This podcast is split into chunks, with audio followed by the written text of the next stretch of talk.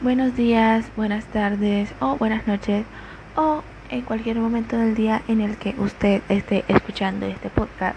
Mi nombre es Natalia Camacho y soy estudiante de psicología del primer semestre en la Universidad de la Costa.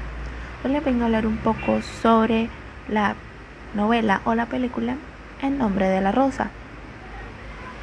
Su director fue Jean Jacques Annaud, sus productores Franco Cristaldi, Bear Enchinger, Alexander Munchkaine, Hernan Wiggle y sus actores principales son Sean Connery, F. Murray Abraham, Theodore Chalapian Jr.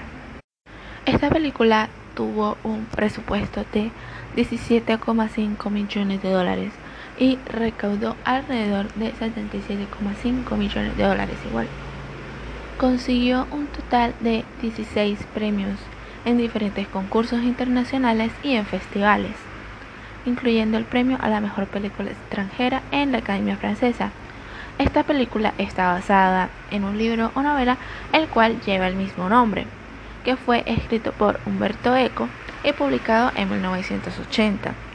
Esta es una historia que gira en torno de los temas de misterio y religión sus personajes principales son Guillermo Baskerville, que era un monje franciscano ficticio del siglo XIV, con un pasado como un inquisidor que en la película tiene una fama de un hombre perspicaz e inteligente, y se le encarga la tarea de investigar la muerte de un monje.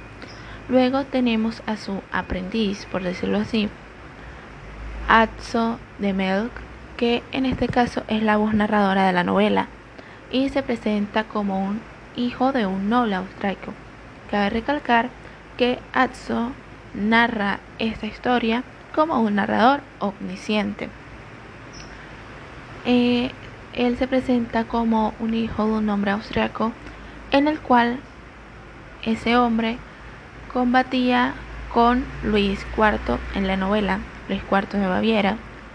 Atzo en la película es un personaje joven y a pesar de que él en las situaciones de las investigaciones de los crímenes, él intenta sacar sus propias conclusiones o sus propias ideas sobre lo que pasa, él siempre recurre a su maestro, Guillermo, por su ayuda y opiniones. Luego tenemos a Jorge Burgos, que es un monje anciano que es ciego y un poco encorvado. Este empeña toda su vida a guardar y ocultar el libro envenenado, el cual curiosamente se presenta como el segundo libro de la poética de Aristóteles. Y este libro está dedicado a la comedia, la risa y el humor. Después de todo esto, la película empieza con un... O sea, empieza con algo que me llama mucha atención a mí en particular, que empieza con el señor Atzo ya de viejo, diciendo lo siguiente. Llegado el fin de mi vida de pobre pecador, con el pelo cano, me preparé para dejar este pergamino en testimonio de todos los espantosos y atroces sucesos de los que fui testigo en mi juventud, hacia el año 1327, de nuestro Señor. Que el Señor me conceda la gracia y la sabiduría para ser el cronista de los hechos que sucedieron de una manera remota en la abadía del oscuro norte de Italia. Una abadía cuyo nombre, incluso hoy, creo piadoso y prudente omitir.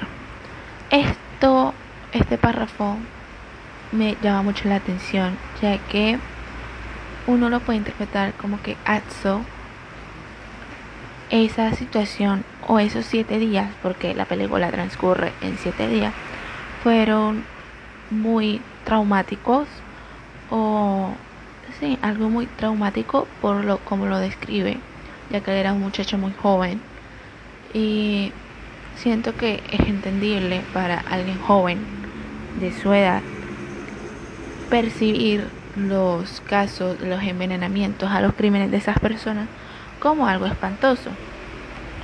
Como dije antes, esta película transcurre en siete días en donde los dos personajes principales de esta historia, los cuales son Guillermo y visitan la abadía en busca de pistas sobre el asesinato de uno de los monjes. Esta película está ambientada en el norte de Italia en la Alta Edad Media. La marca del autor por de los crímenes era dejar, o bueno, no, un patrón, sí, un patrón que seguía las víctimas era que todas tenían los dedos y la lengua manchada de negro, al cual a Guillermo despertó como esa curiosidad o esa ansiedad de investigar eso y empezó a sospechar que era por envenenamiento por este mismo patrón. En la abadía en donde estaba la biblioteca era el único lugar en donde estaba prohibido el acceso. Esto despertó en Guillermo la ganas de investigar ese lugar. Al principio, eh, cuando entra a este lugar, porque logra entrar a este lugar, se encuentra con un laberinto, se topa con un laberinto y al final del mismo había un espejo, el cual Guillermo no sabía cómo abrirlo, pero después de ciertas, o sea, después de intentar abrirlo, lo logró y se encuentra con Jorge, el cual le da el libro. Eh, Guillermo sabía muy bien que este libro estaba envenenado, por lo cual se coloca unos guantes antes de agarrar el libro por precaución. Ahí Guillermo descubrió que José era el responsable de estas muertes y lo hacía de la manera ya que el libro, como según se dice en la película, era un libro muy codiciado, por decirlo así. Era un libro muy codiciado por las personas y querían leerlo, saber qué era lo que tenía. Y él lo que hacía era como, entre comillas, tentar o persuadir a las personas para que leyeran el libro. Y como este tenía una tinta que era el veneno, de esta forma morían las personas. Esta película se basa más, eso hasta aquí es mi análisis de la película. Sigo con cosas adicionales, el cual que se puede decir que esta película se puede describir que se basa más que todo en las supersticiones y pensaban que estas estaban muy por delante de la razón. En esta película, Guillermo hace como el papel de un detective tipo Sherlock Holmes, se podría decir. Y en esta película también se recrean muy bien las ideologías políticas que suceden al interior de la iglesia. Esta película también es una reflexión sobre el miedo. El miedo de Dios, el miedo al conocimiento y a la lógica, al poder liberarnos de la risa y el humor. Y estos específicamente son los medios que son los miedos que se explican en los crímenes de la abadía. Y ya eso vendría siendo todo. Eh, muchas gracias. Y nada, hasta pronto.